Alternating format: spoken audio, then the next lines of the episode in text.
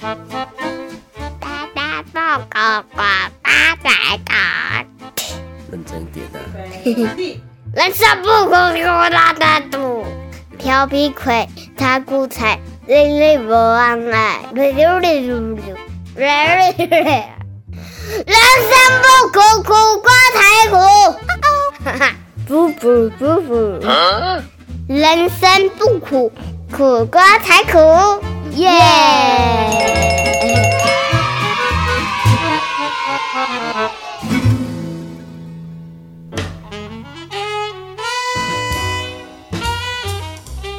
在我们的日常生活中呢，媒体新闻呢已经是我们不可或缺的日常喽。但是呢，台湾的媒体不知道大家有没有觉得啦，在日渐受到重口味的洗礼之下呢，哦，撸来撸挡 copy 对不？而且呢，新闻也越来越新三色哦。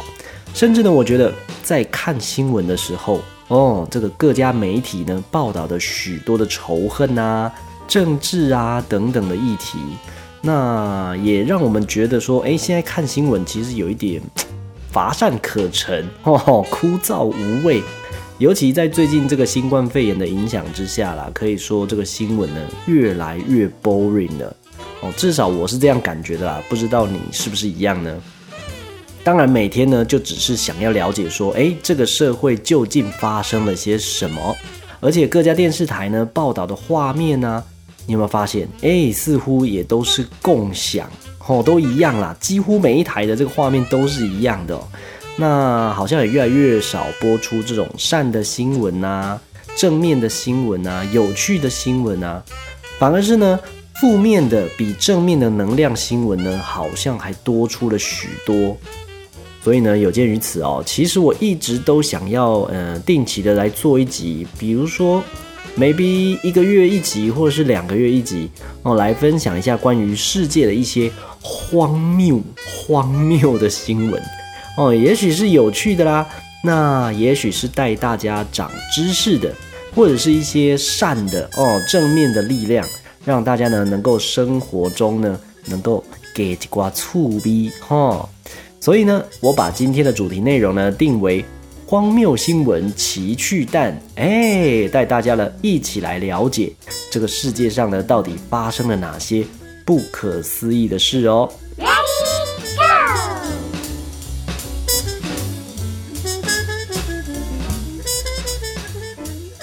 一般来说，捐血啦、捐器官啦、捐钱啦、捐精子啦，这些我都有听过，但是好像从来都没有听过。捐便便的，哎，捐便便呢？你没有听错哦，捐便便很神奇吧？首先呢，分享的第一个奇趣蛋呢，稍微有一点年纪的人呢都知道，早期的务农人家啊，是不是都会捡这个菇塞 哦牛粪来当做这个堆肥？所以呢，牛的便便啊，对他们来说可以说是非常好用的这个宝物哦。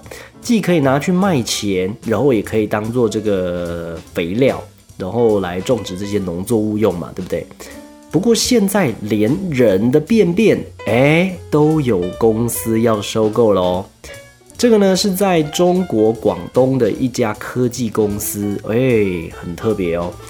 为了要研究药物哦，来募集志愿捐赠便便的人，也就是说，这个合格的志愿者啦，只要捐出了自己的便便，每一次呢都可以得到三百元人民币，耶，换算下来大概新台币一千三百块，哎，这个厉害了吧？很难想象说有一天这个人的便便也能够用来赚钱哦。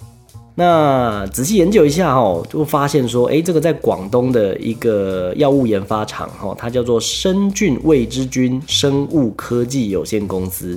那它就征求了十八到四十岁、身体健康而且作息呢要正常的志愿者来捐出他的便便。合格的捐赠者呢，每次都可以获得人民币三百块钱的津贴哦，而且呢，每个月最多可以捐二十二次。也就是说呢，每个月光是靠这个捐便便，就能够赚人民币六千六了，相当于新台币两万八千块。而且呢，之后呢还可以做一些免费的体检哦。根据了解呢，他们这家科技公司呢，征求粪便主要是为了要做这种医疗制药用途以及实验。那征求来的合格粪便呢，会经过处理来做成这种菌液哦。最后的疗效，希望是能够做出这个有用的一些药物啦。另外，大家一定会想说，诶，这些捐赠者呢，到底要有什么条件？首先，他们必须通过面试来评估身心的状态。还要包括做一些血液检查啦，然后粪便检查啦，最后才能成为这个合格的捐赠者哦。所以不是说什么诶，Lily Coco 啊，这个阿萨布鲁的人呢，都可以来捐赠你的便便。那当然，接下来每两个月呢，还会再重新的全面复查一次，然后还要签这个同意书。诶，哇，捐这个便便还要搞那么多流程哦。当然，这个钱呢，虽然说感觉起来好像很好赚的感觉，但是。好像也不是说随便什么人都可以捐的哦。那当然，这间公司呢也表示会优先考虑来选用在学的大学生的便便，所以呢，并不是报名就可以直接入选喽，需要经过这个层层的检验，来证实是不是符合要求的捐赠者才能够合格哦。不过，诶，假如说你今天的便便呢没有被选上也没有关系哦，因为推荐别人去筛检呢，成为这个合格的捐赠者之后。推荐人哎，厉害了，也可以拿到人民币八百块，大约新台币三千四百块的一个呃推荐奖金哦。所以呢，我就在想哦，如果看到这样的招募条件，你会愿意去参加吗？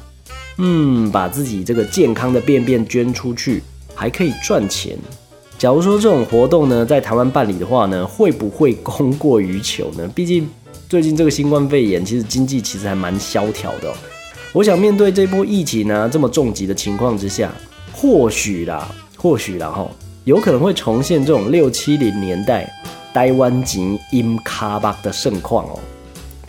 只不过这好像换个说法，变成台湾赛音卡巴，大家都拿着自己的便便去科技公司哦。Oh my god！毕竟自己留着也用不到嘛，对不对？因为我们毕竟也不是什么务农人家，平常也用不到。那送去给这些科技公司研发啦，除了可以救人之外，哎，又可以赚钱来救救自己哦，可以说是一减一个蒙拿个减四口。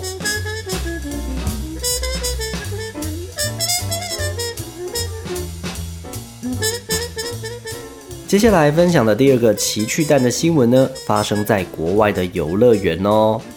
游乐园呢，可以说是我们人生时期在小的时候哦，小朋友的时候啦，可以说是一个充满回忆以及快乐幸福的一个地方哦。那当然啦，在游乐园呢，如果能够找到喜欢的偶像或者是角色来拍照的话呢，肯定是非常难忘的经验哦。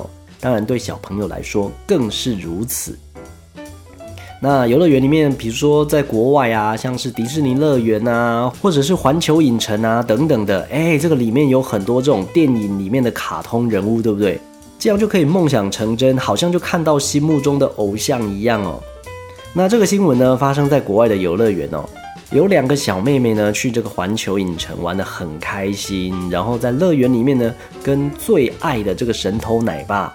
哦，这个神偷奶爸里面不是有一个神偷吗？叫做咕噜格鲁，对不对？来跟他们合照，但是呢，这个格鲁呢，却对他们比出这个歧视性的一个手势，你知道是什么吗？就是 OK，但是它是倒着比的 OK。哦，OK 的手势，其实在我们日常生活中其实还蛮常用到的，对不对？起初我看到这个新闻的时候，我也觉得，诶，没什么不对呀，对不对？像同事中午啊问我们要不要一起去吃饭的时候啊，想去的话就比个哎 OK 啊，或者是朋友们揪啊一起去看电影啊，或者唱 KTV 啊等等的，我们也会比个 OK 哦。就算是用这个赖贴图啦，在聊天也会有许多 OK 的图案嘛，好像很平常的事，对不对？但是在国外呢，为什么会有如此的差别呢？这个新闻呢是这样子的哦。一个六岁的小妹妹呢，在美国佛罗里达州的环球影城当中呢，找到这个穿着神偷奶爸主角哦，也就是格鲁戏服的工作人员来合照。那格鲁呢，就搭着小女孩的肩膀，比出了三只手指头朝下的一个 OK 的手势哦。那这个妹妹呢，拍完照之后，想把照片拿去给同学看，但是呢，她的爸妈却阻止她哦，因为照片里面的人呢对她做出了不礼貌的手势。诶，大家一定会想说，为什么 OK 会是不礼貌的手势呢？而且这个格鲁呢还不止一次哦，然后来跟这个这个游客呢做出不礼貌的一个 OK 手势的一个拍照哦。所以呢，到最后大家发现了，诶，它其实是一个恶意的手势。到底这个 OK 倒 OK 的手势到底怎么样恶意呢？带有什么样的一个意思呢？诶，这边就跟大家来说清楚、讲明白喽。在国外啊，根据反诽谤联盟公开的资料哦，OK 手势呢其实被标记为恶意的手势。为什么？因为它是一个强调白人权利的一个手势，而且被广泛用于表达对于其他种族啦、肤色啦或者是国籍的厌恶哦。多年来呢，已经被视为是仇恨的象征了。简单来说了，OK 手势就是被认为诶有白人的优越感，而且白人至上的主义有关哦。那大家都会想说，到底是怎么样呢？试着我们来比出一个 OK。你会看到你的小拇指、中指跟无名指这三根手指头嘛，对不对？呈现的是不是有一点类似像 W 的感觉？那我看起来像是一个 W，对不对？W 代表的就是一个 white，也就是白人哦。那这个 O 的部分呢？O 就是我们的大拇指跟食指呢，它接着起来嘛，对不对？然后再连接到我们的手臂呢，其实是不是有点像是一个 P，对不对？P 呢就代表的。Power 哦，就是白人的力量的感觉啦。所以啊，这个穿着格鲁西服的工作人员呢，今年六月底的时候哦，被提起诉讼。那有两个小女孩的家人呢，都以工作人员对于孩子来比出象征白人权利的手势，以美金三万元哦，相当于新台币八十四万多哦，来起诉这一个奥兰多环球影城。那声称孩子们呢是很承受心理上的痛苦，那丧失自尊啊，受到羞辱啊等等的情绪困扰哦。那也强调乐园呢应该要负起管理的责任。那大家一定会想说，哎，这个比出这种 OK 手势啊，是不是某一些个案而已？好像没有那么夸张吧？但是在近期呢，在国外哦，尤其是美国。像是有一些新闻事件，包括了一些重要的人物啊，跟一般民众哈，都有因为公开比出 OK 手势而要上这个媒体头条的一些例子哦。那还有这个 MLB 的芝加哥小熊队的一个球迷呢，也在这个电视直播上面比出了 OK 哦，也被小熊队的主场瑞格利球场呢列为这个拒绝的往来户哦。更可怕的是呢。像在纽西兰基督城两座清真寺呢，犯下枪击案的一个现场，导致五人丧命的嫌疑人呢，在今年三月份出庭的时候，哎，也默默的比出 OK 的手势哦，哎，很神奇吧？其实说真的，一般在我们台湾的话，OK 手势可以说是非常常用，而且是非常再普通不过的一个手势了啦。那了不起，像这种不雅手势的话，像是一些屁孩时代比的中指啦，或者是倒赞啦，或者是像小拇指这种的训咖啊、loser 等等的这种手势，哦，从来也没想过这个原来比 OK 竟然会有这种种族歧视的一个意涵哦。所以啦，记得哦，哎，以后如果出国去玩的话，尤其到了美国，哈。千万不要随便的来比 OK 哦。对于一些可能比较敏感啊，或者是有优越感的种族呢，也许他们会认为你是在歧视他哦。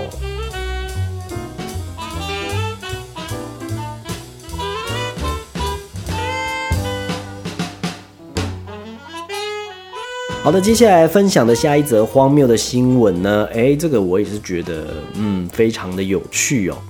手机啦、平板啊、笔电啊等等的游戏电子产品，对不对？这个大家都知道，使用者的年龄可以说是越来越小的啦。常常呢会在这个捷运公车上啦，看到小朋友哼用手机看影片，或者是小学生在打电动，对不对？世界各国呢也开始想办法来防范哦这种网络成瘾症哦，这个患者呢越来越年轻化了。那像是在台湾也是一样的哦。也许我觉得啦。是真的大人没有时间陪小孩，或者是有的时候真的是呢，哎，想在忙碌的生活里面挤出一点点属于自己的空闲时间，所以当孩子在撸啊、在吵的时候、在欢的时候啊，就直接拿出最有效的法宝，哎，手机或是平板来给孩子玩哦。那只要能够安安静静的啦，不要吵就好了，对不对？这好像是全世界的一个趋势。但是呢，这个呢，在中国可就不一样了哦。中国政府呢，直接祭出大绝招了，实施线上游戏宵禁的政策，而且呢，还会用脸部辨识系统来揪出未成年人哦。哦，这个到底是怎么一回事呢？中国的游戏龙头腾讯哦，它开发出了一款这个午夜巡逻的系统，要来防止。未成年人哦，在晚上十点到隔天早上八点之间来打电动。那中国的未成年人呢，玩网络游戏呢，必须要实名制来注册哦，而且呢，平常日哈不能玩超过一点五个小时，假日最多呢也只能玩三个小时，而且呢，所有的网络游戏账号呢都要实名制注册哦。确实的登记真实的姓名啊，以及年龄啊等等的资料，哇，真的是管很宽呢。哦，对于这些氪金的玩家呢，也有限制哦。像是这些喜欢花钱啊、升级装备的未成年人，像是八岁啊到十六岁之间的，每个月储值的金额呢，也限制在人民币两百块钱以内哦。那十六岁以上的未成年人呢，则不得超过人民币四百块。换算下来呢，也就是大概合台币八百到一千七哦。虽然要实名制注册啦，但是其实也发生很多小孩子啊，都拿大人的身份证来用，对不对？不过呢，哎，中国共产党嘛，管制呢可以说是无远佛界的。现在因为午夜巡逻这个系统的出现呢，如果玩游戏的时间过长的话，哎，就需要来脸部扫描辨识喽。怎么说呢？要证明现在你玩的到底是不是大人哦。假如说你是小朋友的话呢，系统就会直接把你踢出去哦。那辨识系统呢会比对这个扫描的结果跟名字，如果呢是玩到超过时间啦，或者是在大半夜啊来打电动的话，被标记为未成年人的用户呢就会直接被游戏来封锁。哎，真的是很厉害呢。腾讯也说了，如果是大人呢，不小心被锁住了，可以另外上传脸部辨识，然后来解锁。当然了，根据一些小道消息，中国当局呢，可能也会把这个腾讯收集到的脸部辨识资料呢，纳入全国通用的社会信用系统哦。所以啊，其实仔细的给他想一想，哎，像这样的这个共产国家的作为，其实确确实实的。能够有效的控制现在网络游戏啊，或者是电子三 C 产品年轻化的一个趋势哦，那也能够大大的来抑制年轻人沉迷三 C 的一个状况发生。那如果在台湾呢，这是不适用台湾呢？因为太过民主了，对不对？台湾是一个民主的国家嘛，也许就会被小朋友抗议，甚至呢，有的时候哦，会被这个太过宠小孩或是溺爱小孩的大人们。也会开始来跟政府唱反调哦，所以该怎么说呢？似乎大多时候啦，大家都普遍喜欢民主化的国家的一个做法，对不对？享受人身自由啦，以及言论自由啊。但是如果一旦像这样的监控行为发生在台湾的时候呢，我相信啦，肯定是会被一堆人干掉到不行的。但是前提是，假如说你真的能够有效的，而且是真心的。陪着你的小孩进行所有的学习呀，如果真的抽不出来时间哦，似乎嗯，这种共产国家的做法好像也不失为一个好方法，对不对？你觉得怎么样呢？当然，我觉得啊，如果可以不用脸部辨识的话，而且还上传到国家资料库 来做一个这个有效监控的前提之下，我是觉得也许能够做一些管控。然后让这个三 C 成瘾症呢，慢慢的能够降低，我觉得不失为一个好方法了。你讲对不？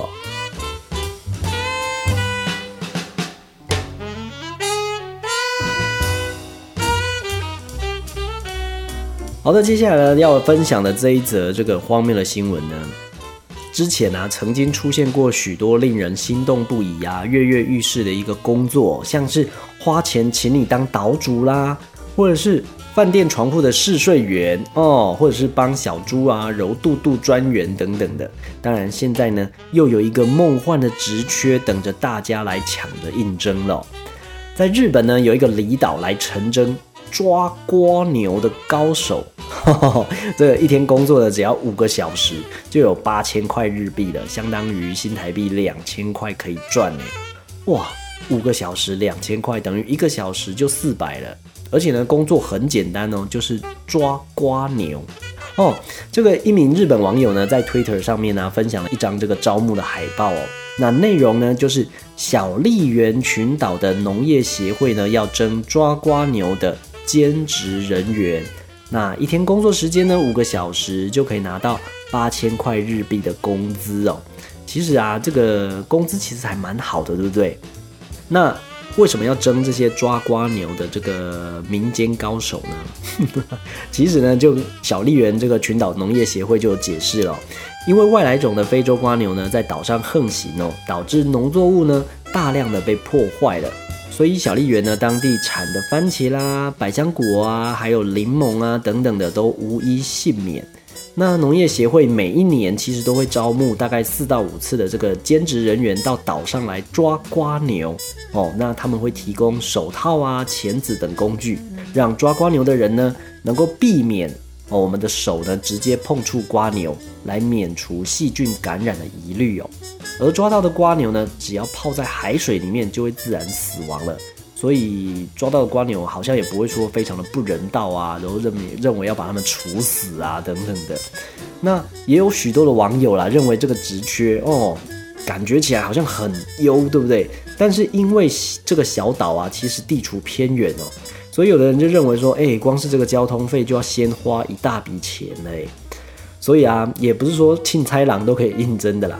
协会也透露了，这个每一次的应征呢，大部分都是岛上的居民啊、家庭主妇啊，或者是诶不忙于这个正职工作的人来应征哦。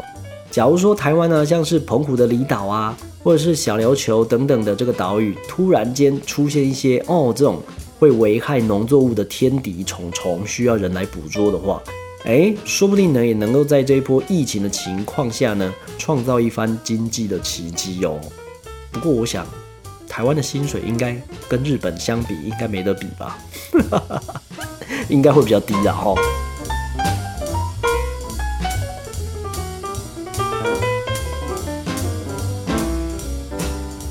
好的，下一则，下一则，下一则，到底是什么荒谬的新闻呢？哦，通勤上班族进出家门，其实我们日常生活当中常会用到，比如说悠游卡啦、门禁卡啦，或是钥匙等等的，对不对？但是有的时候呢，如果随手放进包包里面，要再拿出来使用的话，哎，就要花一点时间来翻包包来找一下了。那当然，对于在比如说在台北市生活的一些上班族啊，常常要通勤搭捷运啦，然后高铁啦，或者是一些公车等等的，常常都要拿出来哦，就拿进去。有一名来自俄罗斯的医生呢，就认为时不时都要找这个通行证啊、钥匙啊，实在是太浪费时间了。所以呢，他索性的在手掌里面植入了各类的通行晶片哦。只要伸出手呢，他可以一整天都畅行无阻哦。这个是来自俄国的一个医生啦。那这个俄罗斯的医生呢，他总共在手掌里面植入了五枚晶片。三枚呢在左手腕，那一枚呢在右手的中指，那一枚呢在右手的手腕哦。所以呢，他只要伸出手哦，就可以刷通这个电子门锁啦，或者是操作 ATM 领钱呐，甚至完成大众运输扣款上车哦。那他这个创意的 idea 啊，其实不管是在社群平台上啊，掀起了热议，那也吸引了很多当地的媒体去采访哦。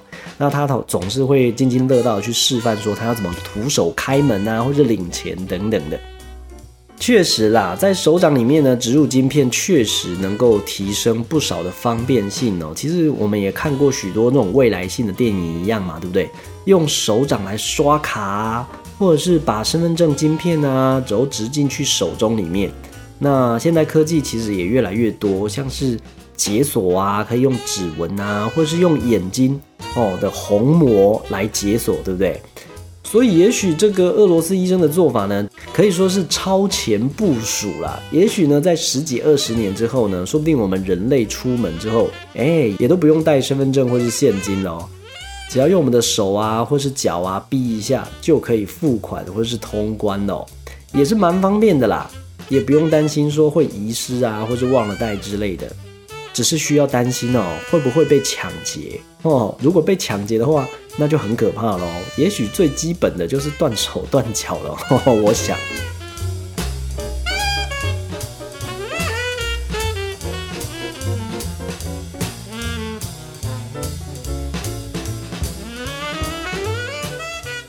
接下来的最后一则新闻呢，可以说是每个人的梦想哦。嘿，有钱该有多好，有钱有多好哦。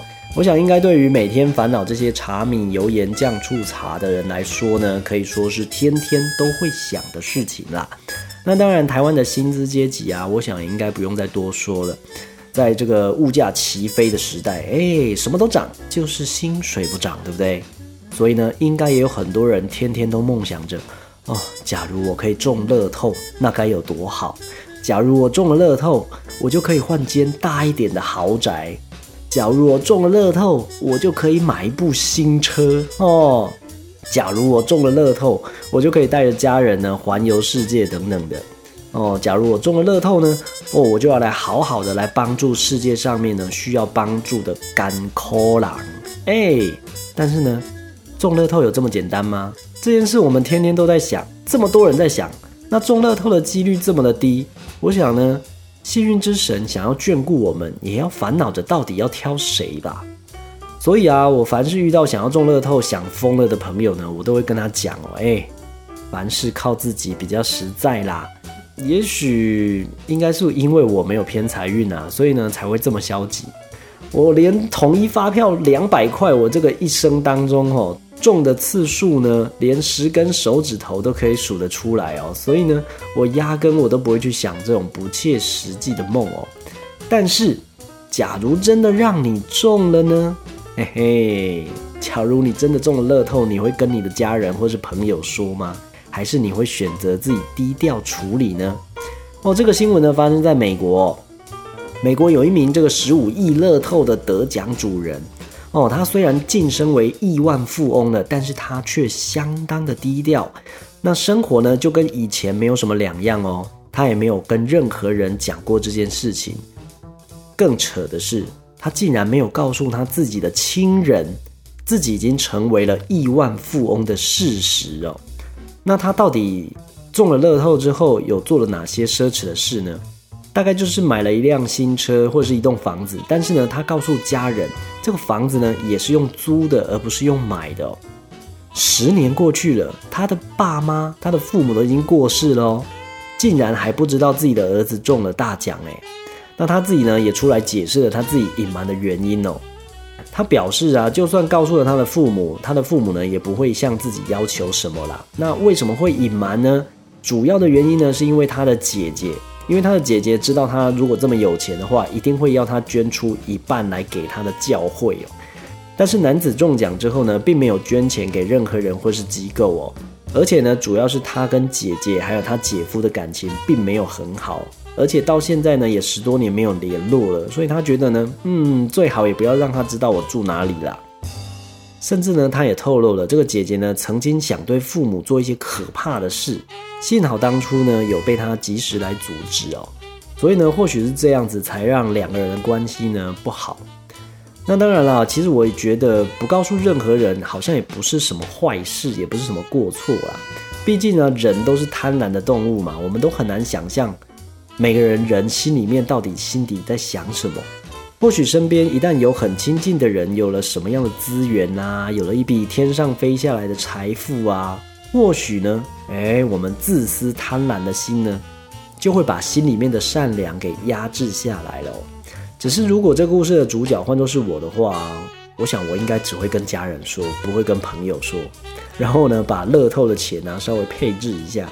哦，一部分的钱呢存下来，每个月可以去投资公司啊，或是开店啊，或是领利息等等啊。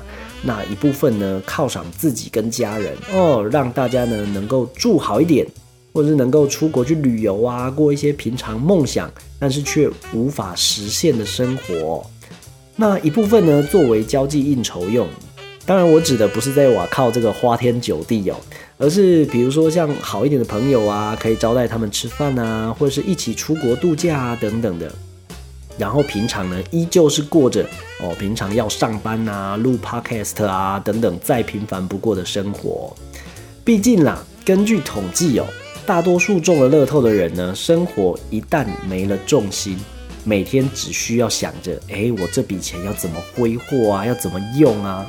除了会老得很快，而且身边靠近你的人呢，当你的财富一旦用尽的时候，就会离你而去哦。所以好像最后下场都不太好哎。